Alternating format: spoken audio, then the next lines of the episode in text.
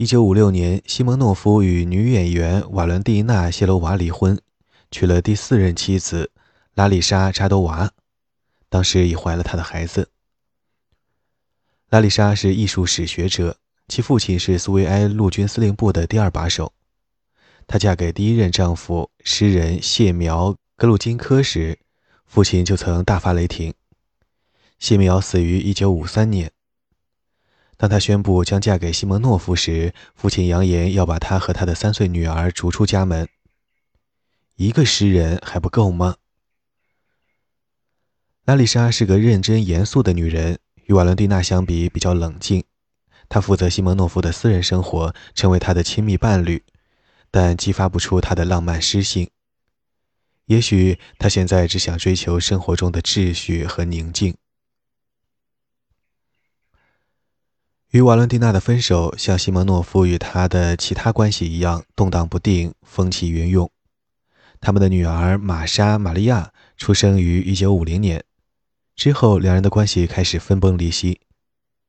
向来是借酒浇愁的瓦伦蒂娜已变成慢性的酒精中毒者，她的美貌褪色，她的剧场生涯持续低落，她在马里剧院招惹的一系列丑闻数次受到当局的训斥。最后，在一九五二年被解雇。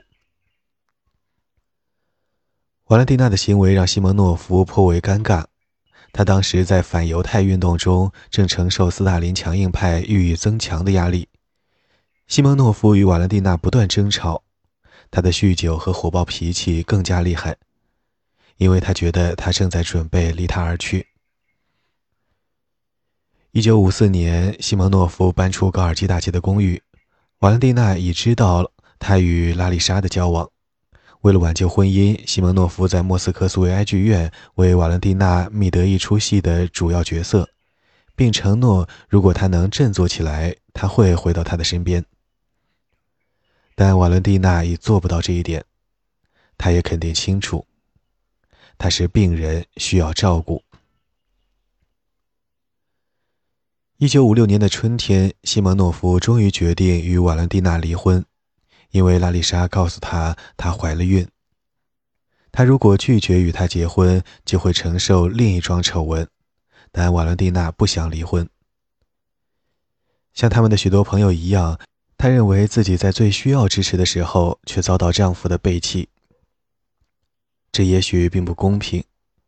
在苏联，对酒精中毒的了解甚少。酗酒往往被称作俄罗斯民族性格的一部分。如果没有医学上的治疗，西蒙诺夫根本帮不上忙。瓦伦蒂娜陷入绝望，喝得更凶，结果只好住院。恰好在此时，离婚获得法律的批准，瓦伦蒂娜因此而精神崩溃。在随后的四年中，她五次被迫住入精神病医院。这一阶段的大部分时间，玛莎只好与瓦伦蒂娜的母亲住在一起。这位小女孩因酗酒的母亲和父亲的缺失而深受困扰。一九六零年，瓦伦蒂娜所住医院的精神科主治医生季纳伊达·辛克维奇写信给西蒙诺夫，指责他造成了瓦伦蒂娜的精神崩溃。以下英文。瓦伦蒂娜·瓦西列夫娜将自己完全奉献给了你，她人生的方方面面都在你的手中。她作为女人的自尊，她作为戏剧和电影演员的事业，她的成功和名利，她的家人和朋友，她的孩子，她的物质财富。然后你出走了，你的离去摧毁了一切。她失去所有的信心，她与剧场和电影界的关系，她的朋友和家人，她的自尊。酒是他唯一拥有的、唯一可依靠的，但没有你，却成了对现实的逃避。以上引文。西蒙诺夫在一九六九年回顾这些事件，在写给卡地亚及拉丽莎第一次婚姻的十六岁女儿，自一九五六年以后一直与西蒙诺夫一起生活。在写给卡地亚的信中承认。与瓦伦蒂娜离婚时，他对酗酒的妻子已没有一丝一毫的尊重，更不用说友谊了。他唯一的遗憾是没在多年之前就离他而去，为此只能责备自己。西蒙诺夫始终拥有这种冷酷和理性的能力。如果自己不赞成某人，或核算下来某人已没有用处，就会将其人逐出他的生活。二十世纪三十年代和四十年代，政治忠诚被认为高于个人忠诚。西蒙诺夫曾切断许多关系。出于这个原因，一九五六年之后，他的苦心钻营反过来困扰他时，他的身边也无亲密的朋友。也许这表明，在公众生活中充当斯大林主义者，又不让该制度的道德伦理影响个人关系，无疑是在缘木求鱼。西蒙诺夫离婚后，有意识地在生活中铲除一切与瓦伦蒂娜的关系，尽管他在金钱上继续帮他，直到他1975年去世。他买了新公寓和乡间别墅。把女儿玛莎排除在其他家人之外，遇上生日聚会、家庭纪念日、读书会或电影酒会，从不邀请她参加。他在一九六九年写信给卡地亚，解释为何他与玛莎最好各奔前程，因为卡地亚要求知道为何他不能与玛莎见面。以下引文：今有一名十九岁女孩，指玛莎，由母亲带大。其习以为常的看法和规则与我的大相径庭，因此她虽有我的姓，但在精神上却同外人一般。我并不把她当做我生活的一部分。多年来，我倾注很多的时间和精力，确保他基本上有个正常生活。这几乎是无法完成的任务，因为他与母亲一起生活，后者二十多年来酗酒成性，治愈了再喝，喝了再治。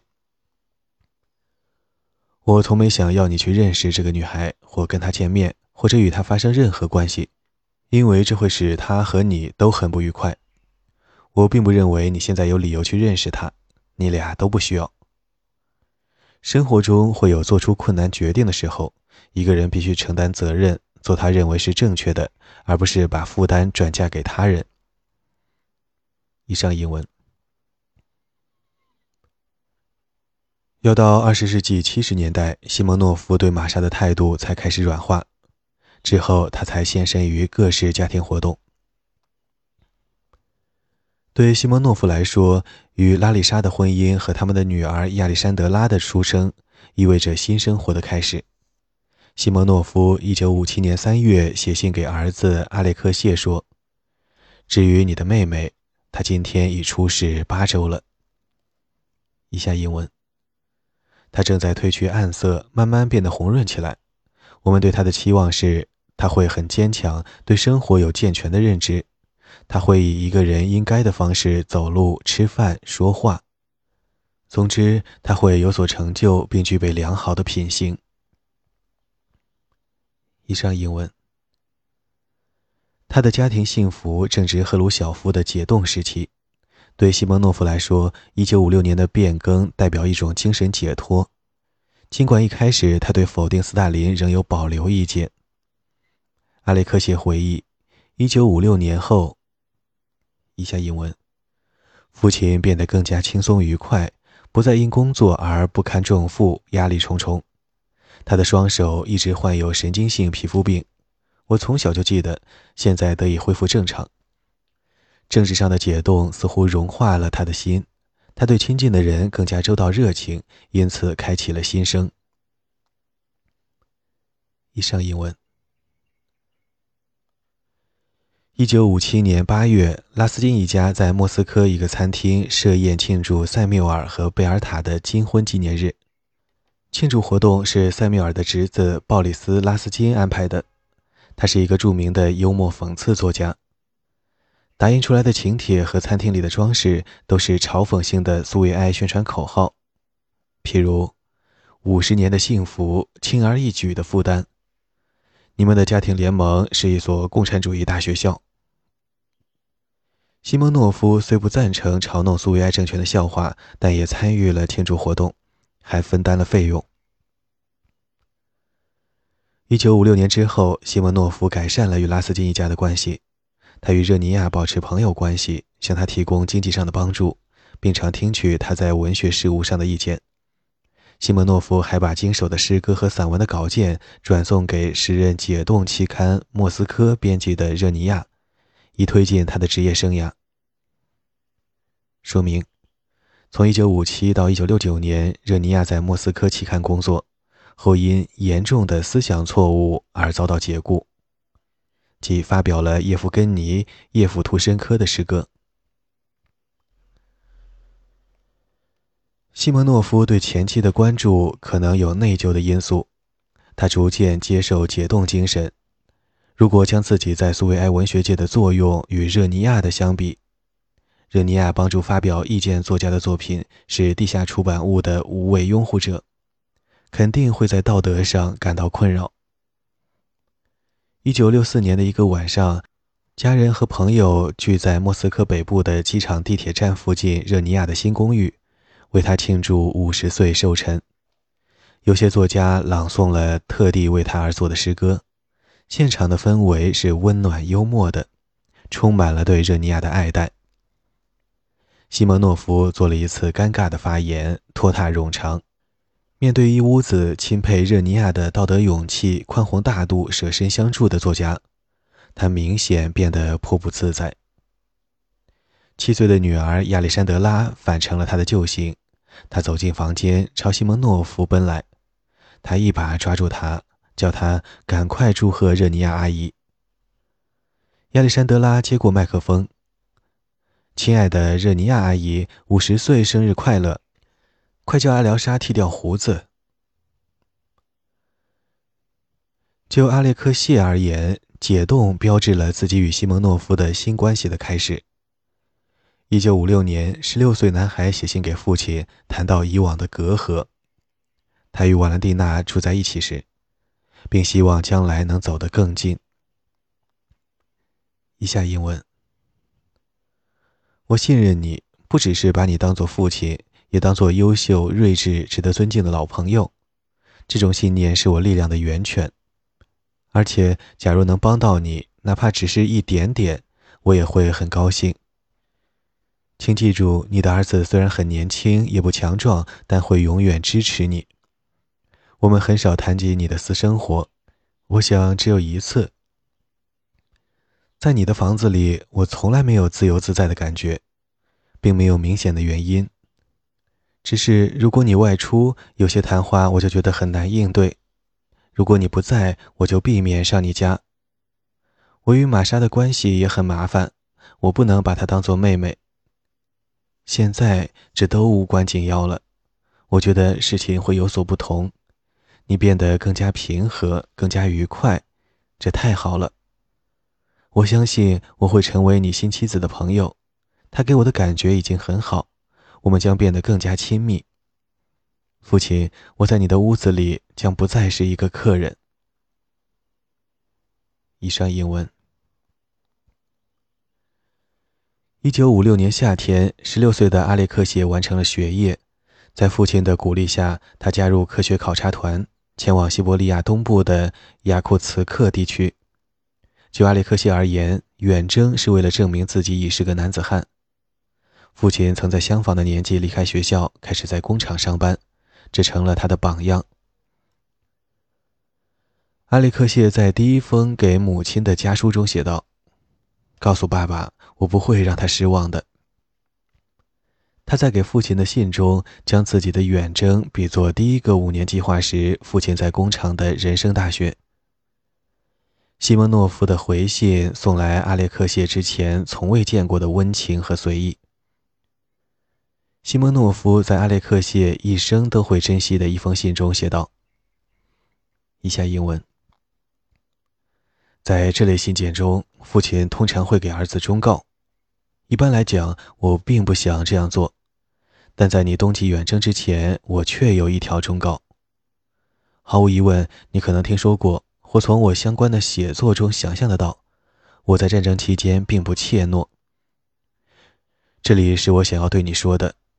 根据我对人类尊严的理解以及自己作为男人的骄傲，我做了自己应做的。但请记住，如果你现在满足于拥有一个先蹦活跳的父亲，而不只是一块墓碑或某种回忆，那是因为我从不冒愚蠢的风险。在所有真正危险的情况下，我从不逃离，但我非常仔细、克制、小心。你应该很清楚我为何告诉你这一点。现在，我的朋友，我必须赶去作家协会。告诉年轻作家该写什么，不该写什么。同时，你可帮我添加脱漏的标点，改正我的语法错误，好吗？吻你，我可爱的小子，捏你的小爪子。父亲，一九五六年八月三十一日。以上英文。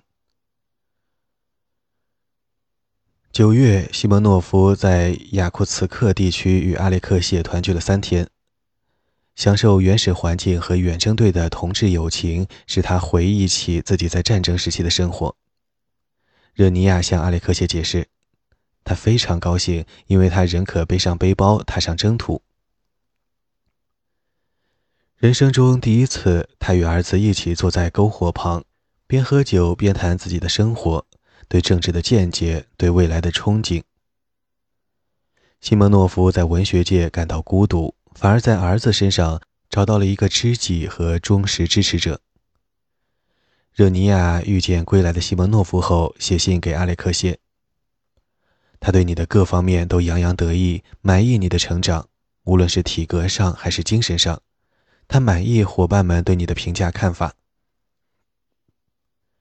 至于阿列克谢，他从没见过父亲如此开心和兴奋。他滔滔不绝地谈苏共二十大。他的新家庭，他的女儿，他的新房子，他的新小说《生者与死者》。在他看来，他完全可以脱胎换骨，过全新的生活。在雅库茨克地区的三天中，阿列克谢爱上了西蒙诺夫。这些年来想象的父亲终于成为现实，与父亲的新关系更给自己带来了独立和成熟，自己也取得了蒸蒸日上的发展。他从雅库茨克地区给西蒙诺夫写信，解释自己对文学和人生的看法，并以成人的口吻征询父亲的意见。他在一九五七年二月写道：“我对江林的见面满怀期待，我有这么多东西要告诉你、询问你，光靠写信是不够的。”但阿列克谢与父亲的亲近关系持续时间很短。他们在雅库茨克地区取得的亲密无间，无法在莫斯科重演。西蒙诺夫根本就没时间，把父子隔开的是政治。解冻的民主精神征服了阿列克谢，但他的父亲即使不算完全反对，也仍持怀疑态度。阿列克谢太年轻，在政治上太不成熟，以致无法对父亲的政治观念提出清晰的反对意见。例如，克里姆林宫在一九五六年血腥镇压匈牙利起义时，他便没有什么真正的思考；他的父亲则支持派遣坦克去镇压布达佩斯的反苏示威。然而，阿列克谢怀抱潜在的抗议意识，也许与拉斯金家庭的历史有关。阿列克谢在一九五六年申请第一本护照，在每个苏维埃公民都要填写的民族一栏上。尽管有资格填报父系的俄罗斯人，他却决意要用母系的犹太人。这将使他的生活变得非常困难。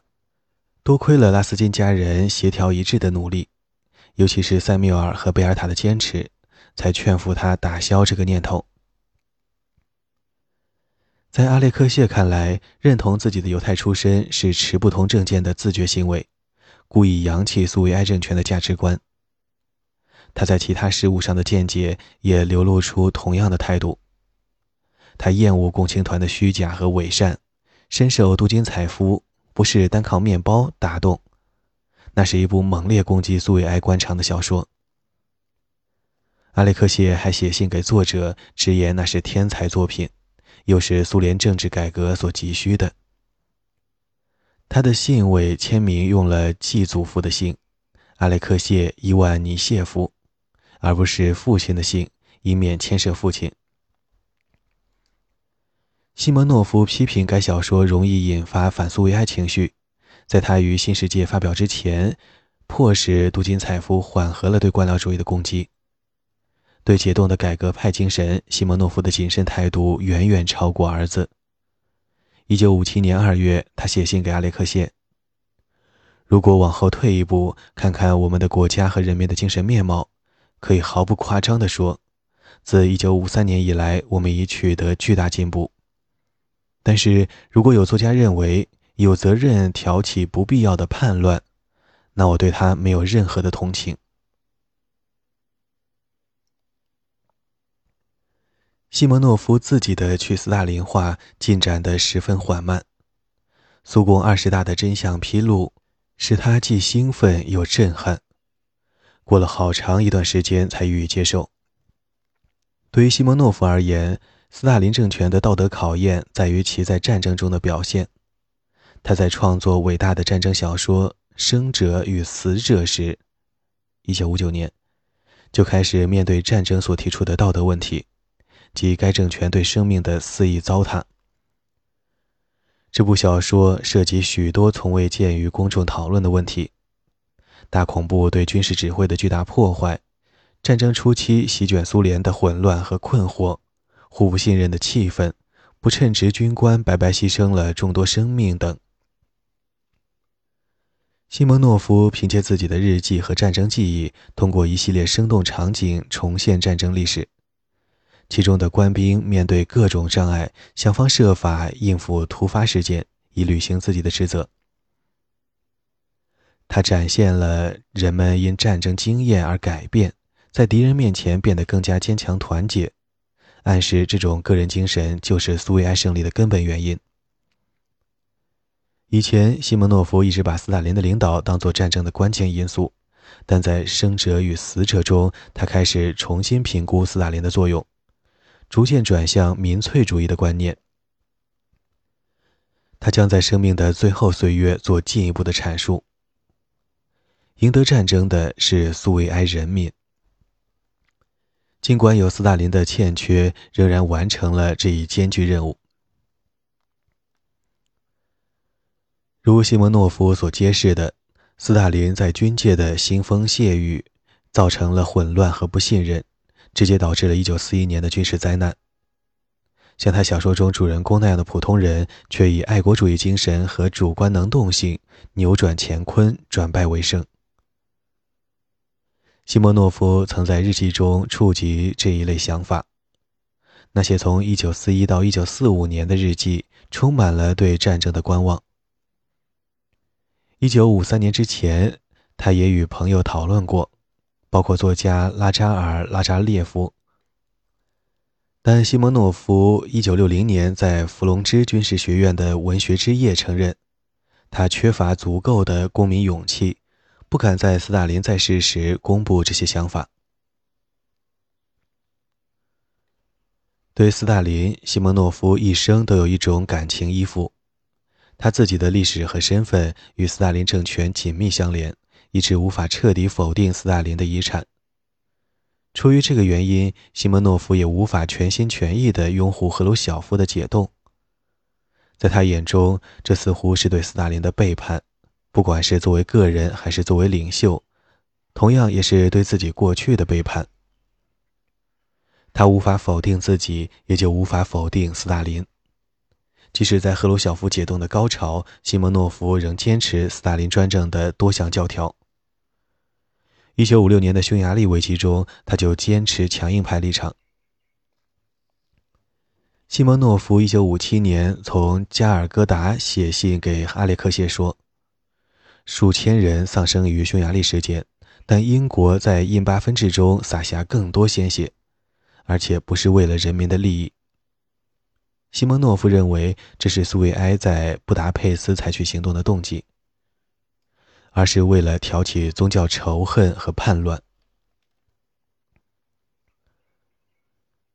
一九五六年之后，西蒙诺夫在自由改革派的眼中是一名顽固守旧的斯大林主义者。但在顽固斯大林主义者的眼中，又是一名危险的自由主义者。但实际上，在整个赫鲁晓夫时期，他只是一名温和的保守派。他承认斯大林的错误，看到适度的政治改革的必要，但他继续捍卫斯大林在二十世纪三十年代和四十年代创建的苏维埃制度，视之为人类进步的唯一坚实基础。他在给阿列克谢的信中说：“我们在通向共产主义的道路上犯了错误，但在承认错误的同时，不应动摇我们的信念。我们的共产主义原则仍是正确的。”勃列日涅夫在一九六四年上台，西蒙诺夫温和的保守主义获得了官方的青睐。赫鲁晓夫的去斯大林化政策逐步被扭转。克里姆林宫反对任何真正的政治改革，不管是在苏联还是在华沙条约组织国家。从二十世纪六十年代中期起，西蒙诺夫成为苏维埃文学当权派中的元老，他的著作获得广泛出版，并在苏维埃学校和大学中列作标准的课外读物。他经常出现于苏维埃媒体，并作为苏维埃文学的官方代表而周游世界。即使以苏维埃精英的标准看，他都是在享受特权生活。一九七零年五月九日，即苏维埃一九四五年胜利的二十五周年，西蒙诺夫接受《社会主义工业报》的记者采访，澄清自己对战争结束以来苏维埃历史的立场。以下译文。我花了很多时间学习伟大的卫国战争的历史，我现在知道的大大超过我在战争刚结束时所了解的。